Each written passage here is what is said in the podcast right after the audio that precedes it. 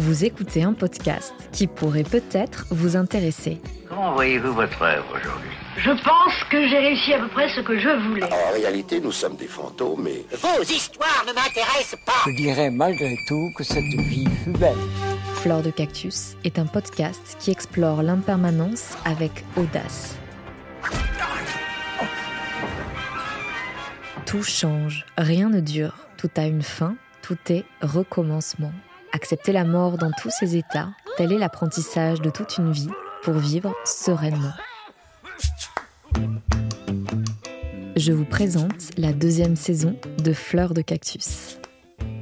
Je suis Susanna Darcambel, créatrice de ce podcast, et je vous souhaite une très belle écoute. Vous vous apprêtez à écouter mon échange avec Maya Latrobe, mais avant, je vous propose ce petit prélude. Nous sommes en guerre. Comme je suis confiné, sans amour, sans fiancé, sans masque et sans chloroquine, sans Chinese virus. Souvenez-vous du confinement, le tout premier, celui de mars 2020. Le rythme de notre vie s'était retrouvé comme suspendu, ce qui m'a, comme vous, un peu désarçonné. Plus de liste de choses à faire, la séance de sport à 10h, le rendez-vous de 11h, après s'être douché en vitesse sans oublier les crèmes de jour et autres produits minutieusement appliqués pour aller rejoindre une copine pour déjeuner, ensuite un autre rendez-vous professionnel sans parler des réseaux sociaux qui nous maintiennent branchés à un monde virtuel lui aussi très riche. On lit le dernier best-seller, on va au yoga pour prendre le temps de s'étirer, chose qu'on ne fait plus depuis nos 12 ans quand on a arrêté de courir dans les bois à gambader, un cocktail dans une bibliothèque pour rencontrer le dernier écrivain à la mode ou une soirée inratable nous attend en fin de journée. Il n'y a aucun moment dans la journée propice à la connexion avec soi-même. On en oublie de boire de l'eau, de respirer, de s'étirer, de regarder par la fenêtre, de se demander pourquoi on prend cette pilule contraceptive ou encore ces antidépresseurs. Bref, un homme moderne, une femme moderne semble être un animal en cage, enfermé dans sa propre course à la performance. Selon le sociologue Hartmut Rosa, la montée de la modernité se base sur la mise à disponibilité du monde. Nous devons sans cesse élargir le domaine de ce que nous pouvons atteindre, maîtriser et exploiter. Et pour cela, l'accélération, la vitesse est indispensable pour maintenir cette course effrénée à la modernité. Cela nous mène paradoxalement à l'indisponibilité. L'épuisement des ressources par la destruction de l'environnement le montre, et l'épuisement de nos capacités psychologiques et cognitives, comme les burn-out le montrent. Or pour lui, et cela tombe sous le sens, les moments les plus réussis sont ceux qu'on ne peut pas maîtriser. Vous savez, la rencontre inespérée d'une amie de longue date que l'on croise dans la rue, le baiser volé au cours d'une soirée, le chaton si mignon perdu devant notre porte, l'odeur du jasmin le soir, la saveur d'une pêche gorgée de jus ou encore l'intemporel coucher de soleil qui nous surprend en plein vol. Le burn-out est sûrement le résultat ultime d'une société de plus en plus coupée de ses émotions, de ses besoins, de ses cycles essentiels pour être en bonne santé, psychique, émotionnelle et cognitive. Et ces cycles passent par la pause. La nuit succède au jour. Notre métabolisme a aussi besoin de ces cycles de récupération que l'on a tendance à remettre à plus tard. Et parfois la pause, qui s'impose avec violence comme le burn-out, finit par nous achever ou nous montrer un autre chemin plus en harmonie avec qui nous sommes fondamentalement.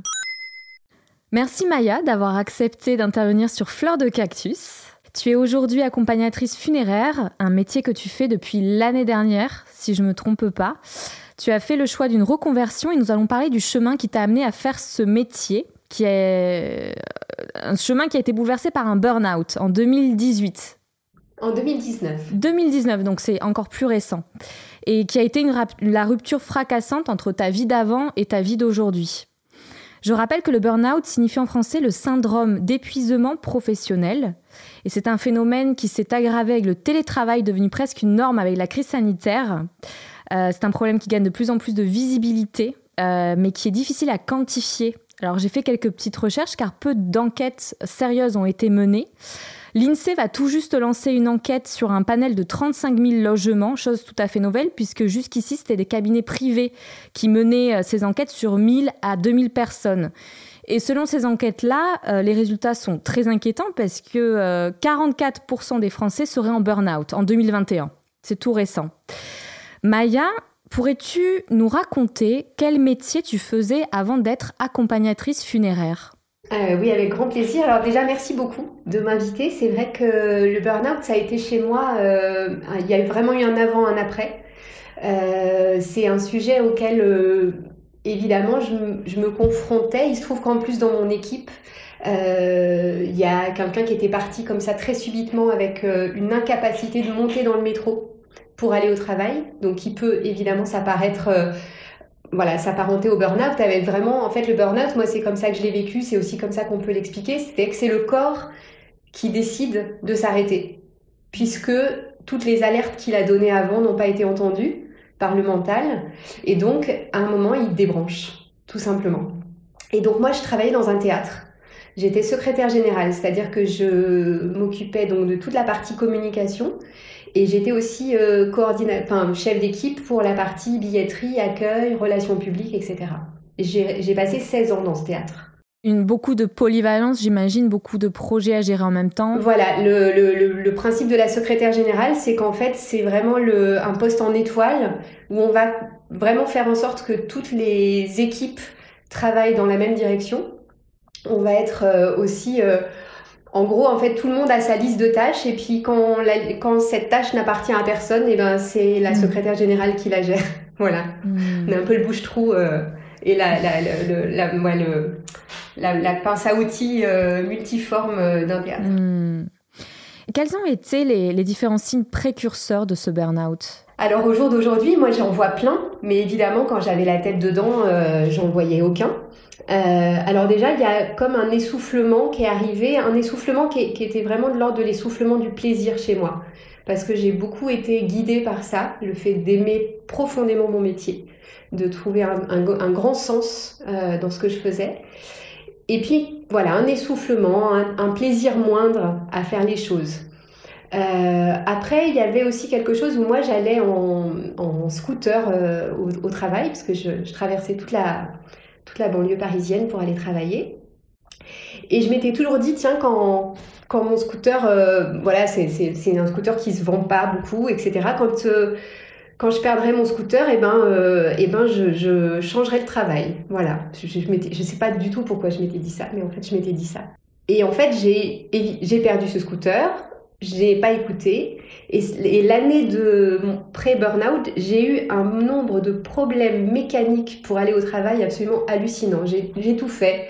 J'ai fait la crevaison, j'ai fait des, pannes inexpliquées, etc. Il y a eu plein de moments, en fait, où on me disait, non mais là, en fait, tu n'y vas pas, c'est trop compliqué.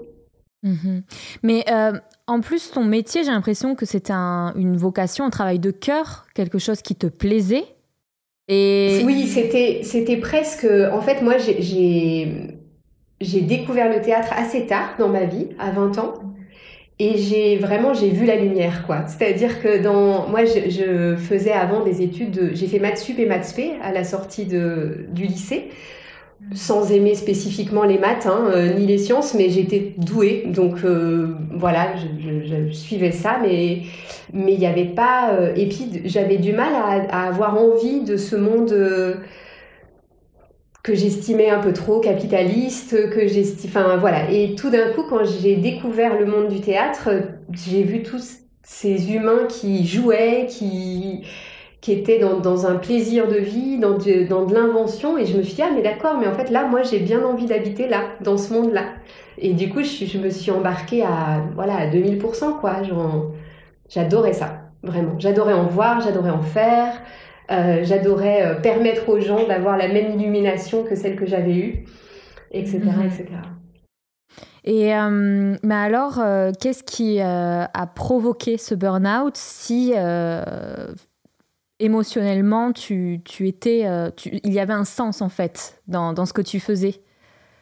Comment alors c'est possible? Parce que finalement, on a tendance, je crois, dans l'esprit des gens, d'associer le burn-out euh, à un métier où on ne trouve plus de sens, ou euh, finalement aussi euh, les tâches qui deviennent très répétitives et très euh, finalement insérées dans un système industrialisé.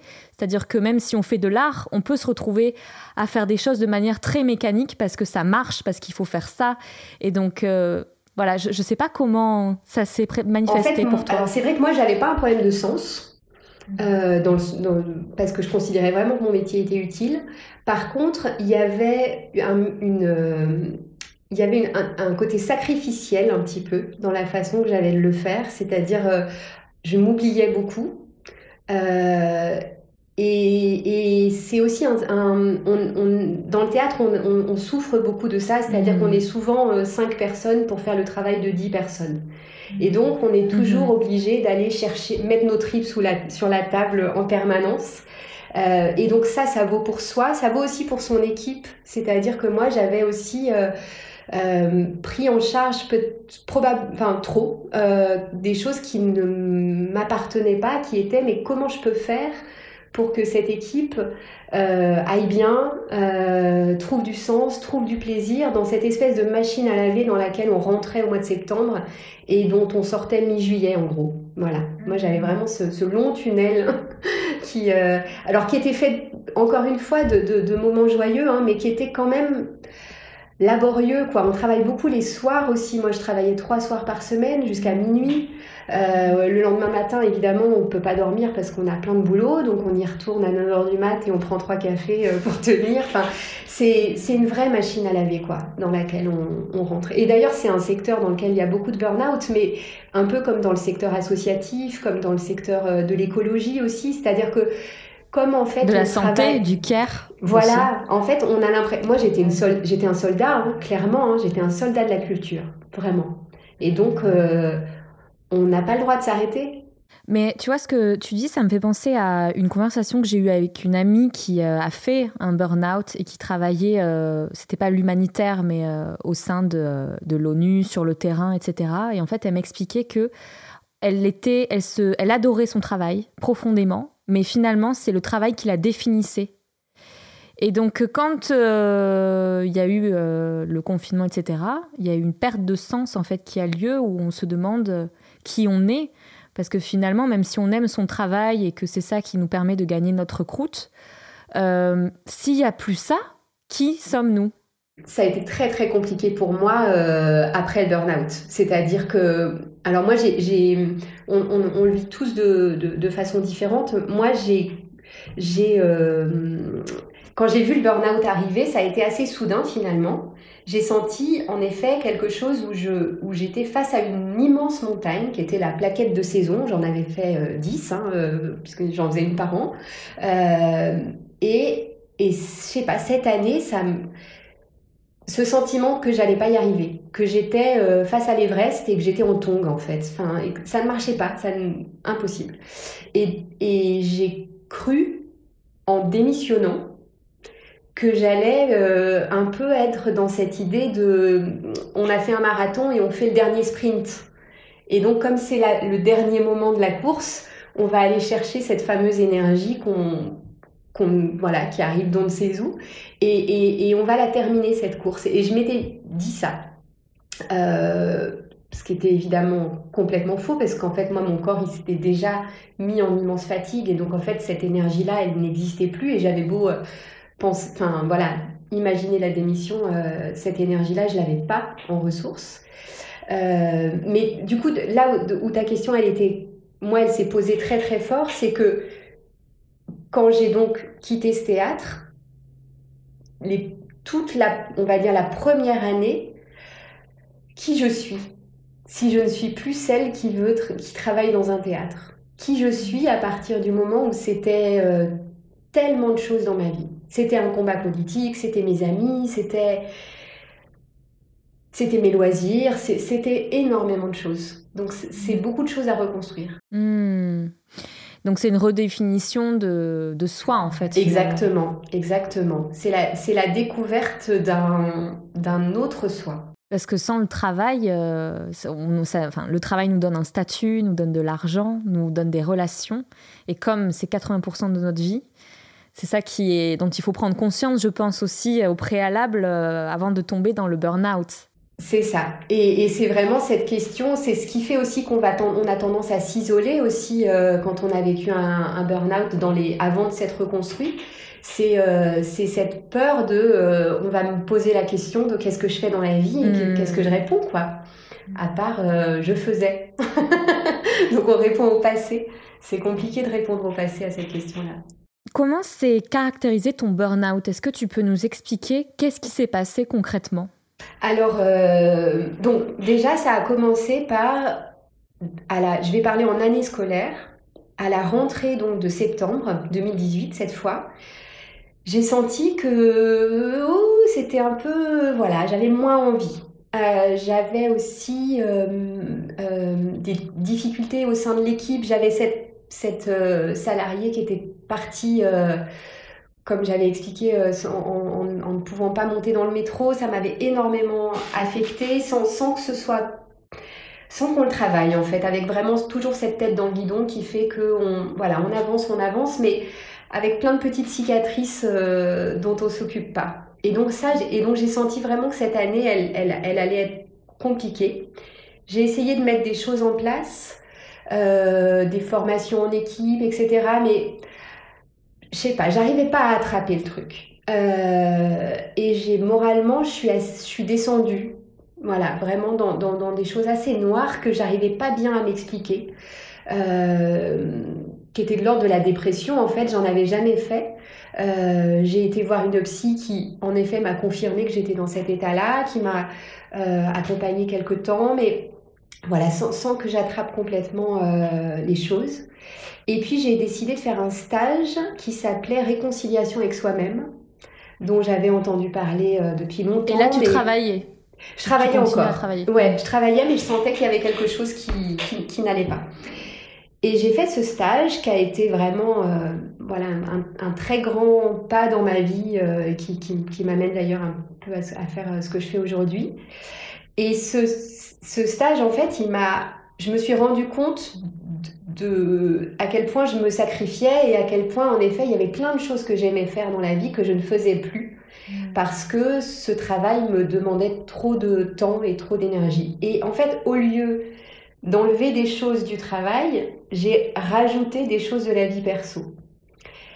Et donc, j'ai fait un millefeuille en étant euh, voilà, à 300% au boulot, mais en rajoutant euh, ben, euh, je me suis inscrite à, une chorale parce que voilà, ça faisait longtemps que je chantais plus. Je me suis, je suis retournée au musée, je suis retournée au théâtre pour moi, alors que j'y allais beaucoup trop pour le travail en termes de programmation. Enfin, voilà, tout ça.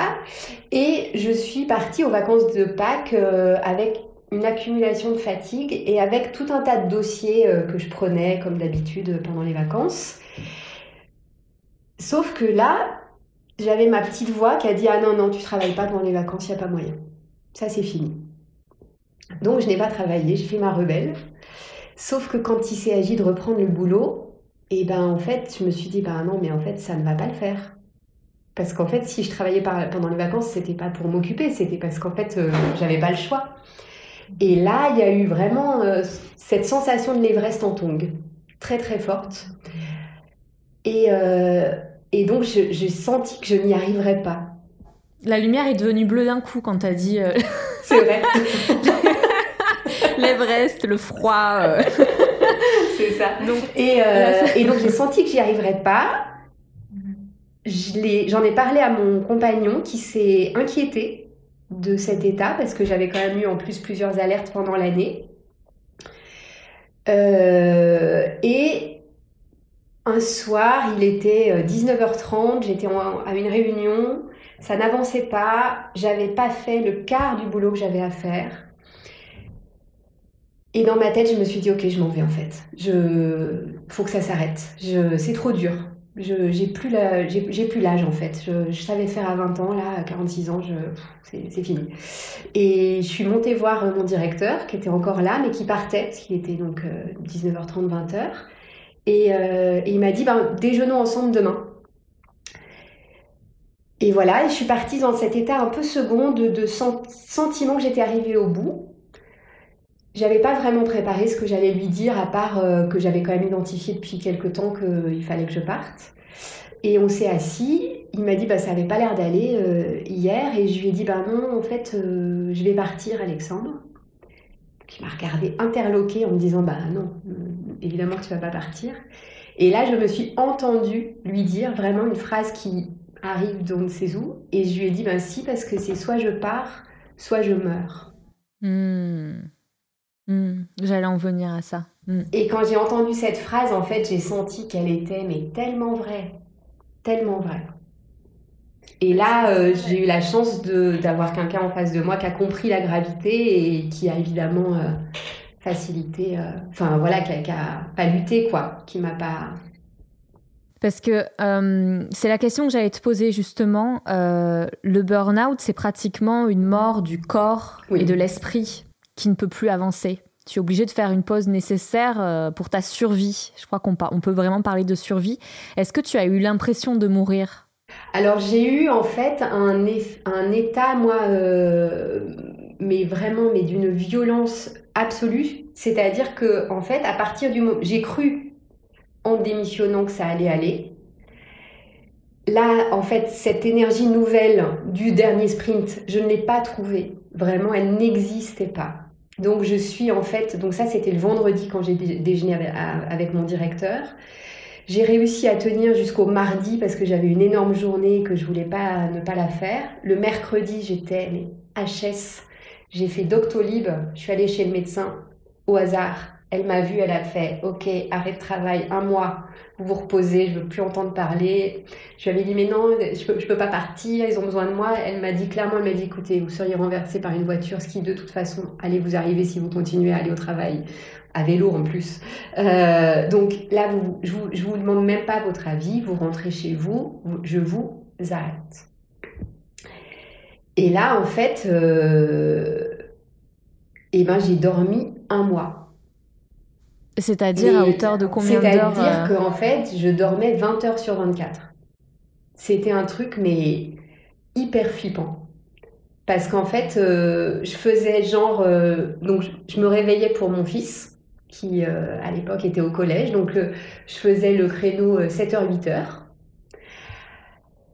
Je retournais me coucher parce que j'étais épuisée. J'émergeais vers 13h, euh, 14h. Moi, j'ai toujours gardé l'appétit. Donc là, je mangeais. Et puis, je retournais dormir.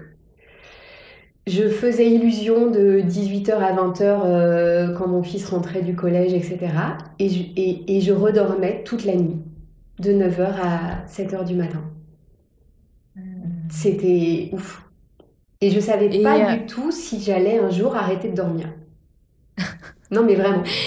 Et quelles angoisses euh, surviennent à ce moment-là? Eh ben, on a l'impression que notre cerveau il est passé au grippin, vraiment. Et, euh, et, moi, je pouvais me dire, par exemple, quelque chose comme, je me disais, bah alors maintenant, la seule chose que je pourrais faire, par exemple, comme métier, c'est je vendrais des carottes et donc on me donnera un billet de 10 euros je saurais que ça coûte 8 euros et donc je saurais qu'il faut rendre 2 euros. Ce sera mon max. Faudra pas me demander plus.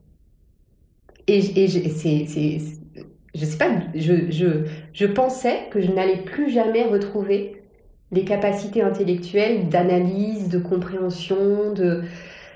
Mais dans le burn-out, D'après les recherches que j'ai faites, c'est euh, donc une fatigue extrême physique et émotionnelle, mais aussi cognitive. C'est-à-dire qu'on ne comprend plus rien en fait. Moi, je, par exemple, je perdais à des jeux. Je suis, j'adore jouer aux cartes ou aux jeux de société, etc. J'étais mais nulle. J'essayais de jouer aux cartes, mais un jeu de base. Hein. Je ne savais, je savais plus jouer. Ouais, donc un cerveau brûlé, euh, fatigué. Complètement. Hmm. Et euh, est-ce que tu as eu une sorte d'épiphanie suite à ce burn-out, une prise de conscience euh, vraiment forte et presque révolutionnaire, j'ai envie de dire? Alors j'en ai eu une, mais ça s'est passé euh, vraiment par... En fait, j'ai eu l'impression que ce burn-out, il faisait tout tomber. Il explosait les pièces du puzzle. Et qu'en fait, après, en allant chercher, mais alors je suis allée chercher partout, hein, parce que j'avais tellement envie de m'en sortir que j'ai tout fait. J'ai fait de l'astrologie, du chamanisme, euh, tout, tout, tout. Je pense qu'il n'y a pas un truc que j'ai pas fait dans Paris pour m'en sortir.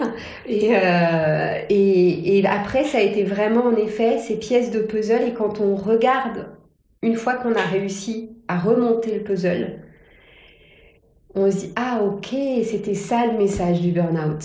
Et c'était quoi alors le message du burn-out? Alors le message, c'est alors après moi c'est ce qui m'a parlé, mais en fait il y a vraiment eu cette. Euh, moi j'ai beaucoup travaillé sur ce qu'on appelle la crise du milieu de vie. C'est euh, cette idée que en fait on arrive sur Terre, qu'on est dans un environnement qui nous oblige en fait à euh, déployer de l'énergie, à s'inventer un costume en fait en adéquation avec ce, cet environnement avec cette idée de, ok, alors si je fais ça, je vais m'en sortir. Et, euh, donc comme un petit costume de guerrier, de soldat, euh, qui, où on se dit, ben, ok, en fait, faut faire ça pour aller bien. Et, euh, donc moi, j'ai j'ai voilà, pris mon, mon, petit costume, qui est un costume qu'on construit dans l'enfance, en fait, et avec les clés qu'on a de compréhension du monde à, à ce moment-là. Et c'est comme si, euh, en fait, quand on arrive, une fois qu'on a construit sa vie, son foyer, son, son métier, etc., en fait, ce costume-là, c'est plus le bon. Parce qu'en fait, la guerre, elle est finie. Elle est. Elle est euh, c'est une guerre du passé, en fait. Au jour d'aujourd'hui, on n'a plus de. On n'a plus à se protéger. On a, on a construit la famille qu'on aimait. On a, on a trouver une place dans le monde. Euh, voilà, il y a de la place pour nous dans le monde. Et donc ce costume-là, si on continue en fait à, à, à, à l'incarner. À l'incarner. On est en décalage avec. On est en euh, décalage en fait avec, qui on est fondamentalement, c'est-à-dire euh, cette personne beaucoup plus en sécurité que ce qu'elle croyait. Ou plus mûre. Voilà, ou plus riche, plus grande. Euh, et, donc toi, concrètement, c'était euh, bah, finalement secrétaire général, travailler dans un théâtre, ça ne, ça ne correspondait plus réellement à, ce que tu avais envie à l'heure d'aujourd'hui. Exactement. C'est-à-dire qu'en fait, il y avait euh, dans, cette, dans ce premier choix professionnel, il y avait vraiment quelque chose où je puisais mon énergie dans comment dire, dans une carte postale un petit peu de euh, ok c'est la fête, euh, on, a toujours le sourire, tout va bien, etc. On, on renvoie beaucoup ça au public, hein, c'est-à-dire que le comédien il est toujours euh, voilà il est toujours en forme, il est toujours de bonne humeur, etc. Et puis nous l'équipe qui travaille dans les coulisses c'est pareil. En fait, au jour d'aujourd'hui, moi, ça m'intéresse d'avoir quelque chose qui est moins de l'ordre de la carte postale, mais qui est plus de l'ordre de la vie réelle, en fait, avec euh, ce qu'elle a de positif et de, et de plus et de négatif, et voilà, quelque chose de plus vrai. Et, euh, et donc, en fait, finalement, ce burn-out a permis de, quelque sorte, enfin, ouais, d'avoir le courage aussi de, de se redéfinir autrement, en fait. Et comment tu as fait pour euh, te dire, tiens, je vais faire accompagnatrice funéraire Est-ce que tu peux nous expliquer d'abord en quoi consiste ce métier et ensuite, euh, pourquoi avoir choisi ce métier? Parce que tout de suite, il y a funéraire. Je, ne sais pas, dans un repas mondain, euh, tu dis, moi, je suis accompagnatrice funéraire, tout de suite, ça met ça, un calme. blanc. Moi, c'est pareil quand je dis que je fais un podcast sur la mort et le deuil. Donc, comment est-ce que tu peux nous, nous expliquer ce revirement? Oui, alors, euh, alors déjà, ce que je voudrais dire, c'est que c'est un long chemin. Parce que euh, ce qu'il faut savoir aussi avec le burn-out, en tout cas, c'est comme ça que c'est arrivé chez moi, c'est-à-dire que c'est considéré comme un trauma. Donc on vit quelque chose d'extrêmement intense, notamment le corps, avec un niveau de stress, un niveau de, de perte de, de pouvoir très très fort. Et qu'on s'inflige à soi-même, hein. c'est ça que je trouve ça dingue c'est pas quelque chose, c'est pas une guerre, c'est pas une maladie, c'est pas. Non, c'est créé par l'intérieur de soi. Alors après, c'est, il y a quand même toujours un lien avec un contexte. Hein. Moi, j'ai été accompagnée par une psychologue du travail qui dit c'est une, c'est la rencontre entre une personnalité, quelqu'un qui a du mal à poser les limites, de son engagement, de, de, de, de sa, de sa sécurité aussi, euh, avec un environnement qui, cet environnement également pose peu de limites. Oui, puis c'est sociétal, quoi. Donc, euh, un on est obligé d'avoir un travail pour vivre. Donc, à partir de ce moment-là, on, on est obligé de, de composer. Et il y a des structures sur les, dans lesquelles euh, les burn-out sont facilités parce que le travail est toujours infini, parce que Mhm. les, po- les, les charges de chacun ne sont pas clairement définies, etc., etc. Et euh, ça, c'est un long travail. C'est un travail aussi qu'on doit faire quand on fait un burn-out, c'est de sortir de la culpabilité. Euh, et de se rendre compte, moi j'avais beaucoup cette idée que je n'avais pas euh, donné l'alerte et que donc je m'étais écroulée et que j'avais abandonné le navire sans avoir sonné les, les, les, les- en- envoyé les tempêtes, les, les comment on dit là, les, les fusées. Les... Et, oui. euh, et en fait, la, la, la psychologue du travail, elle est revenue un petit peu et elle m'a dit, bah non, ça c'est une fusée que vous avez envoyée à, à tel moment, ça c'est une fusée. Vous n'avez pas été entendu dans les fusées que vous avez envoyées, mais vous avez envoyé des fusées.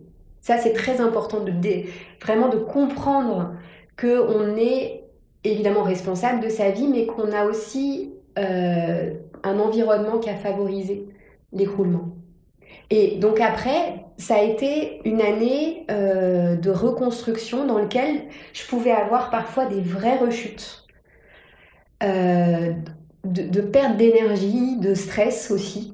Euh, et, euh, et, et, donc fallait remonter et puis je redescendais, fallait remonter. Donc j'ai eu beaucoup de gens euh, qui, à la PEC ou à Pôle Emploi, etc., qui temporisaient mes envies de formation, qui temporisaient mes, mon inquiétude aussi à retourner sur le, le marché du travail et qui au contraire m'enjoignaient à prendre le temps, prendre le temps de comprendre, de se reconstruire, d'a- d'arriver en fait euh, en force dans un nouveau chemin professionnel.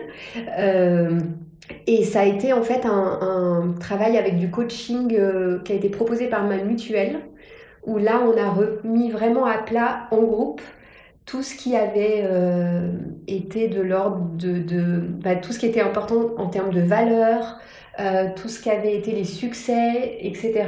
Et, et petit à petit, l'idée, ça a été d'identifier les endroits de compétence, les endroits de confort aussi. Euh, voilà, ce qui nous drive un petit peu. Et, euh, et le funéraire, il est arrivé par plein d'endroits. Il est arrivé parce que il se trouve que dans ma vie personnelle, moi, j'ai eu euh, à m'occuper d'un enterrement. Et d'un enterrement qui était extrêmement douloureux parce que c'était ma sœur qui a perdu sa petite fille. Et que vraiment ce moment-là, il a été... je me suis rendu compte à quel point c'était important pour nous en plus qui sommes athées dans ma famille d'aller puiser dans euh, l'amour des autres, l'amour de la poésie, dans la musique, dans tout ce qui fait euh, que la vie a du sens pour essayer de diluer le chagrin, pour essayer de, de trouver des bouffées d'air en fait par rapport à ce qui nous Et arrive. de le transformer peut-être? Oui, et une forme de... Il y a, il y a- on peut pas accepter, on peut pas comprendre complètement, mais par contre, euh, on allume des lumières, quoi. Et, ces lumières-là, en fait, en les allumant, eh ben, elles tracent un chemin sur, euh, le deuil. Et le, sens du rite funéraire, c'est vraiment ça, c'est d'essayer d'aller euh, convoquer des, des, de- tout ce qui va pouvoir nous aider à passer, à passer cette tragédie et à rester debout, quoi. Et concrètement, est-ce que tu peux nous expliquer en quoi ça consiste? Oui, alors en fait, le principe, c'est que euh, les gens qui sont confrontés à un deuil, au lieu d'appeler une pompe funèbre, ils m'appellent moi. Et euh, du coup, moi, je me déplace à domicile. Et là, on va envisager en fait toute la partie euh, démarche qui va venir extrêmement rapidement en fait. hein. Où est le corps? Euh, Est-ce qu'on ramène le corps à domicile pour faire une veillée? Est-ce qu'on lui trouve un autre endroit de repos pour euh, avoir ce temps d'adieu au visage qui est très important? Euh, Dans quel endroit on, l'emmène ensuite? C'est-à-dire, est-ce qu'il veut être enterré? Est-ce qu'il y a une crémation? Est-ce qu'il en avait parlé? Et donc, toutes ces questions qui se posent très très rapidement, en fait, quand on est confronté à un deuil. Et tu deviens l'intermédiaire entre cette, la famille et les pompes funèbres. Alors. Voilà, c'est-à-dire que moi, je vais du coup pouvoir ensuite euh, contacter soit des partenaires si c'est dans ma région, euh, des, des, pompes funèbres dont je connais le travail, dont je connais les prix, euh, dont je connais l'honnêteté aussi, et donc avec qui, à qui je vais pouvoir confier les, les, convois à partir du choix des familles. Et si c'est dans un territoire que je connais moins, je vais arriver en fait en termes d'interlocutrice et je vais pouvoir moi négocier un devis de façon beaucoup plus solide qu'une famille mmh. qui est confrontée à un deuil et Bien qui a sûr. vraiment autre chose à faire que de savoir combien ça coûte à ce moment-là, avec tout le risque que ça peut euh, avoir de, de, se faire arnaquer, parce qu'hélas, il y a, y a, quand même des histoires euh, par rapport à ça parfois. Euh, et après, moi, ce qui va aussi vraiment être ma... Enfin, ce qui m'importe, c'est de construire l'hommage avec la famille. C'est-à-dire que d'avoir vraiment une cérémonie sur mesure, il ne s'agit pas de faire forcément des choses extraordinaires en fait, mais juste de faire, de poser des gestes, de poser des mots euh, qui vont faire que l'enterrement de cette personne-là, en fait, il ne ressemble absolument pas à l'enterrement de son voisin, parce qu'en fait, on va mettre tout ce qui constituait sa vie à l'intérieur. Et ça va faire comme un espèce de feu de camp où euh, toutes les personnes qui l'ont aimé, en fait, elles vont venir pour voir alimenter ce feu et se réchauffer autour de lui. Et, vraiment essayer de, créer de, cette cérémonie un, espace d'héritage, de, puissance, de communion, qui fait qu'on on, on mélange notre chagrin avec de la lumière. Mmh. Et cette cérémonie, elle a lieu, euh, elle peut avoir lieu dans une église ou dans un crématorium? Comme... Oui, alors en fait, là, moi, j'ai, euh, pour l'instant, les familles qui me contactent, c'est surtout des gens qui, justement, vont pas à l'église parce que, du coup, c'est pour celle-là qu'il y a le plus de. un manque et un vide. Euh, après, on peut imaginer évidemment une complémentarité avec les cérémonies à l'église parce que parfois, souvent les prêtres maintenant ils ont plusieurs paroisses donc ils n'ont pas le temps de venir au cimetière par exemple. Et parfois la famille elle est laissée seule au cimetière. Et, et du coup c'est intéressant aussi de pouvoir vraiment imaginer une journée entière d'hommage dans lequel mmh. on, est, on, la famille ne se retrouve jamais seule. Et j'ai dit crématorium, mais c'est funérarium en fait. Hein. Alors, le, non, les deux existent. Hein. Le funérarium, oui. c'est là où on va visiter le corps du défunt. Voilà. Et le crématorium, c'est souvent, c'est là où le, le, la cérémonie de crémation a lieu, mais c'est souvent un endroit où il y a des salles de cérémonie. Et donc, on va pouvoir se retrouver dans un crématorium pour des cérémonies civiles. Euh, donc, ça, c'est les endroits classiques qu'on connaît. Après, moi, j'ai travaillé euh, dans, j'ai travaillé dans un jardin parce que les, la, la, famille avait un jardin euh, dans lequel c'était possible d'accéder avec un cercueil. Et donc, on a fait la cérémonie sous les arbres, dans mmh. le jardin. C'était très beau. J'ai fait sur un quelqu'un qui prenait des cours de dessin. Euh, on a eu la chance d'avoir d'être euh, que, les gens qui, s'occupaient de ce cours de dessin en fait qui était une c'était une, association protestante euh, acceptent qu'on fasse l'enterrement dans la salle.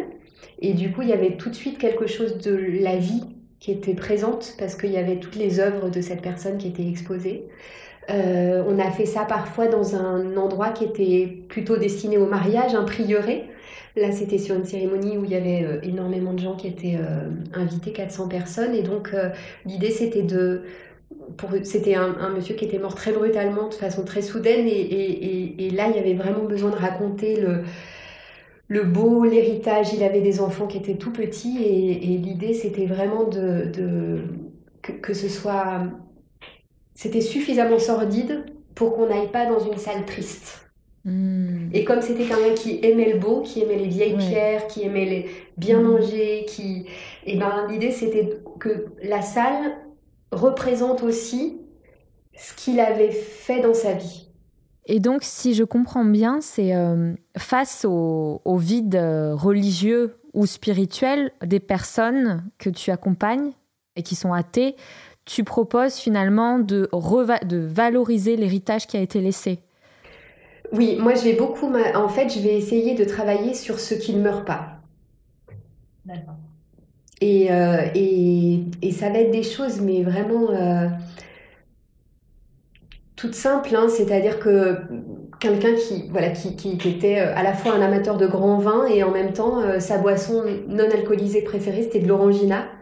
Et eh ben on va en fait après la crémation, il y aura trois bouteilles d'orangina, des verres en plastique et tout simplement on va trinquer à l'orangina. Et, en fait c'est ce cette idée que cette personne-là, en fait, certes, son corps ne sera plus avec nous, mais son esprit, en fait, ce qu'il a été, peut l'être. Et en fait, elle peut l'être de façon très concrète, par des parfums, par des paysages, par des sons, par des musiques.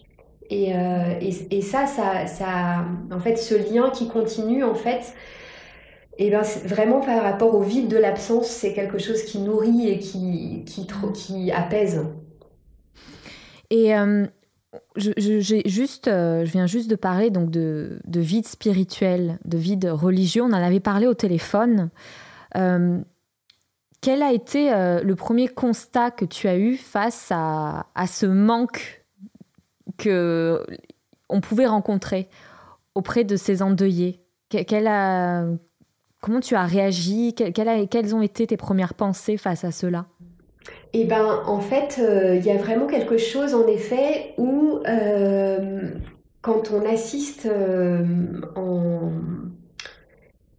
à une cérémonie qui, est pour moi une caricature de cérémonie, c'est-à-dire où en fait on va être accueilli par un maître de cérémonie qu'on n'a pas rencontré avant. On va nous lire un texte qu'on ne connaît pas. À côté de la plaque. À côté de la plaque. Euh, et, euh, et, ça va faire terminer par cette phrase euh, très classique, je ne sais pas d'où elle sort, je ne sais pas à quel quelqu'un a dit que c'était intéressant d'entendre ça à ce moment-là, c'est le fameux bon courage, avec ah la tête un peu sur le côté. mais, mais quel cauchemar, quel cauchemar. Et donc, s'il vous plaît, ça, c'est pas possible en fait. Ça, je pense vraiment que l'humain, il est bien plus beau et bien plus grand que ça. Et, c'est vraiment dans ce qu'il a de... dans ses ressources qu'il va falloir puiser. Donc ce métier, parce qu'il est très récent, ce métier d'accompagnatrice, accompagnant du funéraire, euh, répond finalement à un besoin de ces endeuillés qui ne qui se retrouvent en fait à, des enterrements où ce sont des pompes funèbres euh, qui s'occupent de ça, d'une cérémonie qui est expédiée. Euh, il y a, ça, j'en ai parlé dans d'autres podcasts, mais bon, on sait qu'il y a eu un recul de la religion depuis les années 60, que c'est de plus en plus une prise en charge en fait de la mort par des professionnels qui ont eux doivent répondre à des chiffres, ont un budget en tête. c'est une entreprise quoi, de la mort.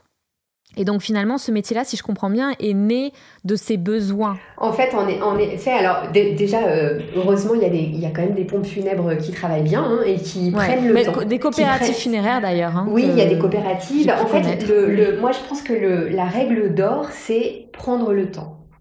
Parce que si on ne prend pas le temps de rencontrer la famille, forcément, c'est à la famille de rentrer dans les cases qui lui sont imposées. Et donc dans ces cérémonies qui franchement sont quand même très uniformes, mmh. euh, où euh, voilà, on nous accueille un peu avec toujours avec les mêmes mots, euh, les textes lus sont les mêmes, les gestes proposés sont les mêmes, etc. Et donc en fait on finit par enterrer quelqu'un sans qu'il soit présent, à part avec son nom et son prénom qui sont dits en début de cérémonie. Et ce temps passé, en effet, c'est forcément un temps qui se décale un peu d'un objectif euh, commercial, euh, puisque il n'est pas 90% de la marge des pompes funèbres se fait sur le cercueil et ses accessoires. Voilà. Hmm. Et, en fait, euh, l'accompagnement, la création de cérémonies, c'est pas encore quelque chose qui est valorisé. Parce qu'encore une fois, pendant très longtemps, les religieux faisaient ça très bien. Donc on était en fait, euh, en effet, les pompes c'était des fournisseurs de, boîtes, de cercueils, euh, de corbillards, d'organisateurs de convois, mais toute la partie spirituelle et accompagnement était euh, déléguée à la religion. Au jour d'aujourd'hui, on a 10% de pratiquants en France. Forcément, sur les 90% qui restent, il va y avoir encore un peu parfois de passage à l'église, mais il va perdre de son sens. Et donc cet accompagnement, en fait, c'est pour ça que c'est un métier qui est en train de s'inventer, c'est parce qu'en fait, euh, c'est un métier dont on a besoin aujourd'hui euh, dans notre monde contemporain, parce que, en fait, ce grand passage qu'est la mort, si il n'est pas pensé, enfin, si la religion et, ce qu'elle nous raconte de euh, vous inquiétez pas, il est à côté de Dieu, tout va bien, il est sur des petits nuages, si ça, ça nous parle pas, si, ça n'a pas de sens par rapport à, ce en quoi on croit, eh ben ça veut dire que on n'a rien d'autre, on a juste une musique un temps de recueillement dans lequel on reste un peu silencieux parce qu'on n'a pas les prières, parce qu'on n'a pas tout le protocole, tous les rites que les religions, que les, croyants, eux, ont. Et moi, je crois justement que dans cet espace d'humanité, eh ben, la spiritualité, mais qui fait, qui est en fait pas une spiritualité forcément euh, la même pour tous, en fait, qui est juste l'amour qu'on avait pour cette personne-là. Tout simplement. Et euh, pourquoi Alors, du coup, tu nous as pas expliqué pourquoi tu as choisi euh, ce métier d'accompagnatrice funéraire, surtout que l'on pourrait penser que c'est un métier qui demande d'aller puiser dans ses ressources émotionnelles. Et justement, tu as choisi ce métier quand même à un moment de ta vie où tu étais le, très vulnérable? Et alors, oui, alors j'étais moins vulnérable quand je l'ai choisi parce que, en effet, je pense que c'est un métier qui, qui impose vraiment d'avoir travaillé ses propres deuils, mais c'était très frais, ça. Mais c'était frais, en effet, en effet. Ce que je, ce que je veux dire par là, c'est que c'est très important, en tout cas, de. C'est un métier qu'on peut pas faire sans, sans prendre soin de soi. On en avait parlé par téléphone, c'est-à-dire que, en effet, on récupère des énergies qui sont des énergies de tristesse, de chagrin, de fragilité, et donc nous, ça nous demande d'être euh, très au clair avec, euh, avec la conscience de, de ce qu'on peut donner, de ce qu'on ne peut pas donner, de, de, des limites de l'aide qu'on peut apporter. Euh, voilà, on ne va pas sauver les gens, on va juste les accompagner pendant ce temps très important des premiers jours d'un deuil. Et ensuite, ce sera à d'autres personnes de prendre le relais. Peut-être des psys, peut-être leur, leur famille, leurs proches, ça dépendra de chacun. Mais, euh, mais nous, on va juste être là pour les premiers temps. Euh, et, alors, par rapport à moi, mon, chemin, donc il y avait eu cette graine qui avait été plantée euh, d'un moment où je m'étais sentie particulièrement utile et, euh, où j'avais eu ce sentiment de savoir-faire. voilà, parce que finalement, ça ressemblait un peu au théâtre, parce que ça ressemblait un peu à, de la coordination d'équipe, parce, que tout ça. Et, puis dans ce long cheminement où je suis encore une fois allée voir euh, toutes les ressources possibles et imaginables pour comprendre en fait ce qui m'arrivait, euh, et ben il y a eu des morts qui sont invités et, et de façon parfois très concrète, c'est-à-dire que moi j'ai ouvert des portes que je n'imaginais pas. Hein. J'étais quelqu'un d'assez rationnel, j'étais alors, beaucoup dans l'émotion, dans le conte, parce que dans le théâtre, on est là-dedans, mais, par contre, je m'étais jamais vraiment intéressée euh, à la vie après la mort, je m'étais jamais vraiment intéressée aux signes, je m'étais... Voilà, je, poursuivais mon bonhomme de chemin sans, sans avoir de, d'interrogation par rapport à tout ça. Et, euh, et je m'étais aussi assez peu intéressée en fait au, au, transgénérationnel, qui a été en fait un des grands, un des grands chemins qui m'ont amené moi à faire ce métier. Et, euh, et quand on fait un burn-out, il y a vraiment cette idée d'aller s'intéresser à la cave. Hmm. C'est-à-dire, euh, ok, qui je suis en fait, d'où je viens? Comme tous les deuils en fait. Exactement. J'ai envie de dire. Exactement. Parce que en fait, faut nettoyer. Faut nettoyer, faut nettoyer. C'est ce qui va permettre de comprendre ce qui nous est arrivé et que ça recommence pas. Et, euh, moi, dans, ce, dans cette exploration des caves, en fait, je suis tombée sur des secrets de famille très gros très important qui était lié au, deuil, euh, à des deuils non exprimés en fait par mes parents, donc père et mère. Euh, et j'ai euh, vraiment eu cette, notamment ma grand-mère maternelle qui s'est très invitée très fortement dans ce chemin de reconstruction, qui est en fait quelqu'un qui s'appelle Simone, que je n'ai pas connu, qui s'est suicidée quand ma mère avait 17 ans. Euh, et, il se trouve qu'en plus, euh, quand elle s'est suicidée, euh, son mari a découvert son corps et est mort d'une crise cardiaque. Donc ma mère a perdu ses deux parents le même jour, à 17 ans. dans des conditions tragiques. Hein. Je pense qu'un téléfilm de TF1, on aurait dit, oh, c'est pas trop crédible en fait, c'est un peu trop. Et ben la vie l'a fait. Et, et, il se trouve que ma mère a fait le choix, parce qu'à l'époque, je pense qu'on fait le choix qu'on peut, de toute façon, de ne jamais parler de cette histoire à personne. Et tu l'as su très tard? Je l'ai su très tard. Euh, je l'ai su alors par bribes. Moi, j'avais intégré très fortement le fait qu'on ne posait pas de questions à ma mère. Hmm. J'étais dans une voilà dans, une famille où, d'une façon générale, on, parle on parle assez peu, ni de ses émotions, ni de plein de choses. Euh, et, euh, et, donc, une première fois, j'avais appris en faisant du stop à 16 ans par la personne qui me prenait en stop qu'elle ne comprenait pas pourquoi ça pouvait être ma famille alors que le, grand-père existait mais il s'était suicidé, etc. Bon, ok. première petite pièce de puzzle. Et puis j'ai laissé cette histoire très longtemps de côté. C'est-à-dire euh, que l'autostoppeur enfin, le, En fait, la personne qui me prenait en stop ne comprenait pas comment je pouvais aller chez mes grandes tantes puisqu'elles n'avaient pas d'enfants et qu'elles avaient bien un frère mais qui s'était suicidé il y a bien longtemps. Et tu lui avais raconté tes histoires Absolument euh, pas. Moi, je ne les connaissais pas, ces histoires. Je, là, je partais de... Moi, à cette époque-là, j'avais 16 ans et je m'étais raconté que les parents de ma mère étaient morts dans un accident de voiture quand elle était jeune parce qu'elle avait peur en voiture. Voilà. La nature a horreur du vide et donc les enfants, en fait, ils, remplissent des trous, quoi. Que, voilà. Moi, j'avais rempli ce trou-là, mais je n'avais jamais parlé. C'était vraiment un, secret intégré. Hein très comme, on peut euh, après. Euh, voilà, il y, a vraiment cette euh, notion de, de, sujet interdit. Et, donc cette grand-mère, elle s'est invitée une première fois. J'ai fait ce qu'on appelle un rebirth. C'est un travail sur de la respiration holotropique où on convoquait un défunt dans l'exercice que je faisais. Et alors que je ne connaissais à l'époque ni son prénom, que je n'avais jamais vu son visage, que je n'avais pas conscience de l'importance qu'elle avait eue dans la construction de ma vie, elle est arrivée. Et je savais que c'était elle. Je ne peux pas expliquer pourquoi, c'est complètement barré évidemment pour la majorité des gens qui entendent ça, mais je le savais. Et, euh, et à partir de là, je me suis intéressée à elle et donc je suis allée sur sa tombe que je connaissais pas. Et j'ai découvert l'âge à laquelle elle était morte. Et donc c'était 44 ans. Et c'est l'âge où j'ai fait mon burn-out. Hmm. Et ça, ça c'est venu vraiment... Euh, je me suis rendu compte qu'en effet, tout ne m'appartenait pas.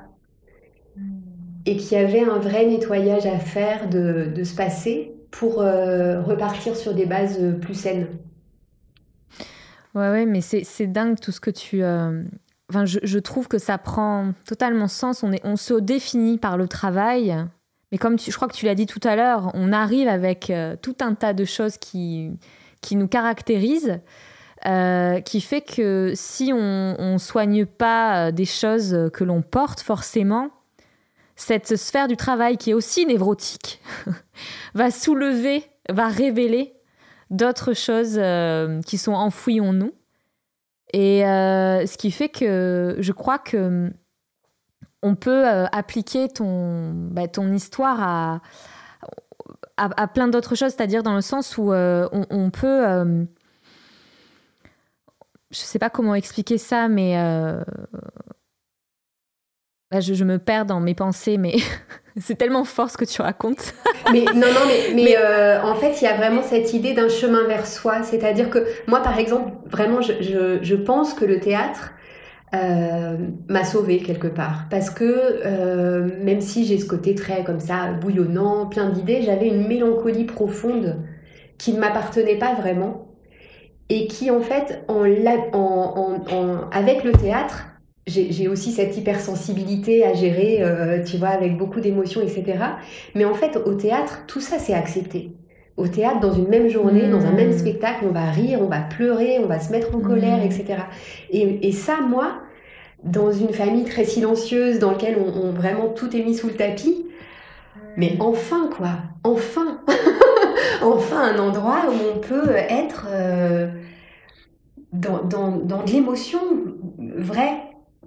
Et, euh, et, et, et, du coup, ça a été comme une autorisation à aller euh, expérimenter tout ça. Sauf que le burn-out, il est venu me raconter qu'en fait, je l'expérimentais, mais dans une case qui n'était pas la réalité. Tu vois? Et, et c'était comme si, en fait, finalement, il y avait cette idée de allez, on enlève, le, on, on, on, on, enlève la scène là, on enlève tout oui, ça. Oui, voilà, mais c'est là où je voulais en venir, c'est que je, je, pense vraiment que on, doit dealer avec différentes sphères dans notre vie, tout au long de notre vie, la sphère du travail, de la société qui nous demande de faire un travail. Finalement, on arrive sur Terre, qui a dit qu'il fallait qu'on travaille? C'est une invention, en fait. On pourrait très bien être dans un monde où finalement, euh, c'est du troc, euh, je ne sais pas, tu vois ce que je veux dire? Et, euh, peut-être que d'autres problèmes psychologiques surgiraient, d'autres euh, choses euh, pourraient survenir. Mais dans le cas du travail, c'est là où je crois que c'est très euh, malicieux ou enfin on ne voit pas venir, c'est qu'on est tellement défini par le travail qu'on en oublie toutes les strates de notre être. Mmh, complètement. Moi, il y a une énergéticienne aussi qui m'a beaucoup accompagnée pour euh, vraiment retrouver une énergie plus physique donc moins dans cette idée de comprendre, mais dans cette idée vraiment de soin. Et elle me disait, mais en fait, vous êtes comme une carafe d'eau. Euh, vous passez votre temps à remplir des verres et vous ne retournez jamais à la source. Et donc forcément, euh, elle, elle avait identifié en gros la naissance de mon fils, qui était un peu le, le moment où, ben, évidemment, euh, on a besoin de temps pour s'en occuper. Et donc, bah, le temps, on va pas le prendre au travail, on va pas le prendre chez les amis, on va pas le prendre dans notre couple, on va le prendre dans les temps perso. Et, et, et ça, c'est vraiment des temps où, parce qu'on se dit, bon, c'est bon, j'ai pas besoin, j'ai pas besoin de faire du yoga, j'ai ouais, pas besoin ouais. de... Et mmh. en fait, mais c'est fondamental. Et donc, c'est fondamental d'aller à la source. On vit sur scène en permanence, en fait. On, ben, je crois que c'est Carl Jung hein, qui parlait de la persona. On se crée des masques en permanence pour pouvoir survivre socialement. Et c'est là où tout à l'heure je perdais mes mots, mais euh, là ça me paraît beaucoup plus euh, clair, c'est que on est obligé de se créer des, une personne pour pouvoir, ben, au travail, on on va pas forcément parler de la grand-mère euh, qui, est, qui est morte tragiquement. ça ne se fait pas. Et comme, comme le travail est 80% de notre vie, si on n'est pas conscient de qui on est, on vit dans une vaste blague en permanence jusqu'à la fin de nos jours. Complètement. Et c'est vrai qu'en plus, on... moi, il y a eu vraiment aussi ce besoin de comprendre euh, ce qui me drivait, c'est-à-dire ce qui m'avait emmené dans le mur.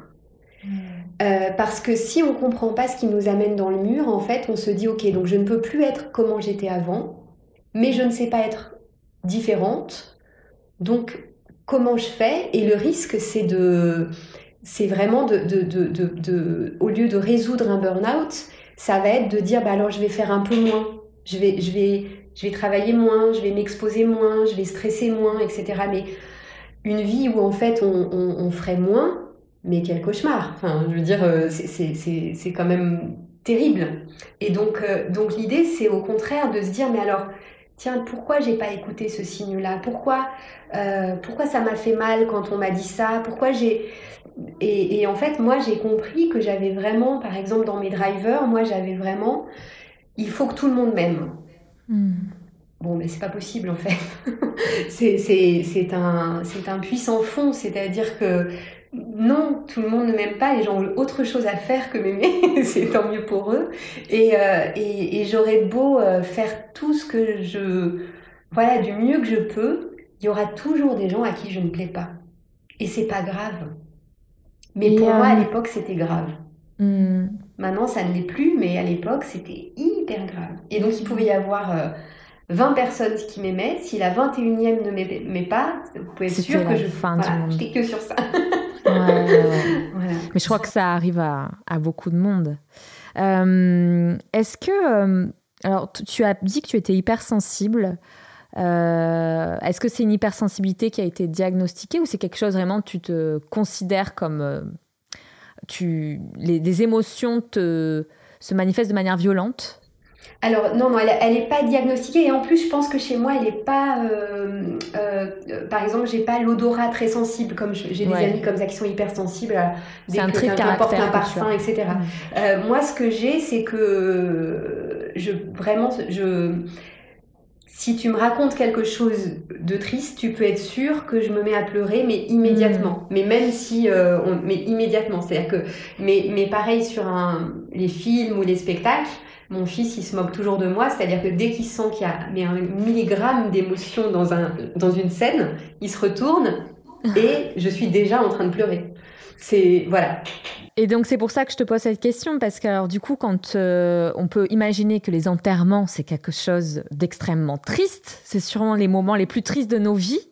Comment tu fais pour euh, canaliser ces émotions euh, liées au deuil, à la tristesse et surtout de rentrer chez toi de manière sereine sans t'investir émotionnellement, dans les tristesses des autres? Alors ça, c'est une vraie question que je me suis posée au départ parce que je me suis dit, mais alors moi, dans un enterrement, mais comment je vais faire? Je vais m'écrouler en fait, tellement je vais, je vais, je vais être incapable. Et j'en avais beaucoup discuté avec des gens qui étaient euh, maîtres de cérémonie, qui travaillaient sur les enterrements. Alors, il y a, y a vraiment deux écoles. Il y a une école qui dit, ah ben moi, j'écoute pas. Comme ça, je pleure pas, parce que j'écoute pas les textes. Donc, je suis focus sur ce que j'ai à faire, la musique à passer, les, photos à passer, etc. Bon, moi, j'ai vite senti que ça allait pas le faire pour moi de pas écouter, parce que pourquoi être là si c'est pour passer à côté de, de, l'humanité qui est en train de se, se, jouer à ce moment-là Et puis d'autres euh, qui disaient, ben oui, parfois je pleure, mais un, ça m'empêche pas de faire ce que j'ai à faire. Deux, je confonds pas le chagrin des gens qui sont à l'enterrement et qui vont avoir à, dealer avec le manque, avec un chagrin qui est juste un, chagrin d'empathie. Vous êtes humain, je suis humaine, et donc votre tristesse me touche. Euh, et, en fait, moi, je, je considère aujourd'hui que vraiment dans le funéraire, on a trop voulu demander aux équipes de se protéger de la souffrance des familles, euh, comme s'il fallait se protéger de la souffrance pour tenir un peu. Mais du coup, on a pu créer parfois ce sentiment de... de, alors, quelque chose qui, qui, est un peu vide de sens pour les équipes, parce que finalement, si on n'est pas touché par les humains qui sont en train de vivre, euh, euh, ben on, est uniquement dans des gestes un peu mécaniques à faire. Et de la part des familles, ça peut créer aussi quelque chose où on se dit, mais euh, ils font ça comme enfin voilà, comme, si ça n'était pas important alors que c'est fondamental, c'est ce qui cette journée. Et donc, euh, et donc aujourd'hui, moi, j'accepte d'être traversée par les émotions euh, pendant une cérémonie, mais par contre, euh, je, je, je, reste un pilier de l'organisation de cette journée. Et donc je suis euh, très attentive au respect des horaires, des choses à faire, que les voilà pour que la famille n'ait pas à s'inquiéter et soit vraiment pris en charge à ce niveau-là. Et, après, tu parlais euh, aussi de comment on rentre chez soi euh, quand on a travaillé. Alors, ce qu'il faut savoir, c'est que les enterrements sont à la fois empreints de tristesse et en même temps déborde d'amour. Et donc en fait, on a, mais vraiment, je trouve que c'est un des moments de la vie où les gens sont le plus vrais, où les gens sont le plus bienveillants les uns avec les autres. Et en fait, on repart avec, ça beaucoup, avec tous ces signes. Euh, et puis on, est aussi, euh, quand on, a pu être utile aux gens euh, ce jour-là, on a une capacité à être remercié. Enfin, c'est assez magique ce qu'on reçoit de la part des familles aussi. Et donc, euh, et donc y a souvent le soir des enterrements, on, est presque,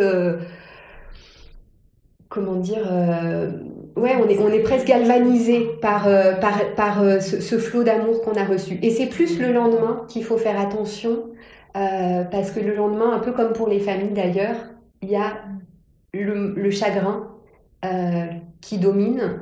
Et là, l'idée, c'est vraiment de, en effet, de faire partir, de, faire partir ce qui, le défunt. Alors moi, je, reste en lien avec les familles que j'accompagne, parce que pour moi, c'est important de ne pas fermer la porte. Euh, si elles ont besoin de, de, quoi que ce soit, je, je, reste là. Mais, euh, mais par contre, là, ça va être mon chemin, ça va être vraiment de retourner à ma propre vie.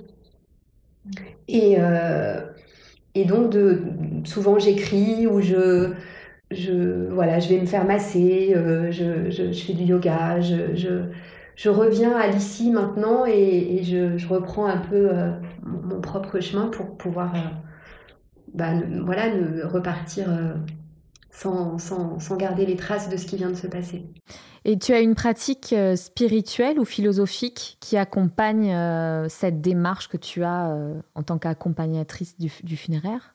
En fait, ben, j ai, j ai, moi, ce qui m'aide beaucoup, c'est en fait de penser que la mort n'est pas forcément une fin. C'est-à-dire que je, je, pense vraiment qu'un un, un, lien avec les morts est possible. C'est-à-dire, alors pas forcément en effet dans moi, je suis pas médium, hein, donc j'ai pas accès à des, à des, à des phrases, à des, à des, conversations, etc. Mais par contre, euh, euh, moi, je sais que ma mère adorait euh, la Bretagne, elle adorait euh, euh, voilà cuisiner le gratin dauphinois, elle adorait randonner. Et ben ça, c'est des choses qui en fait font partie de ma vie, alors qu'elle est plus là, mais qu'elle m'a transmise, qu'elle m'a offerte. Et c'est vrai que quand j'arpente les paysages euh, qu'elle aimait particulièrement, quand je fais quelque chose qu'elle aimait particulièrement, et ben finalement je, je, je, je, suis en lien avec elle. Et donc ça, je, je ça, je crois beaucoup en effet que qu'on peut euh, continuer à faire, euh, voilà, à inscrire le, le, le, défunt dans un héritage.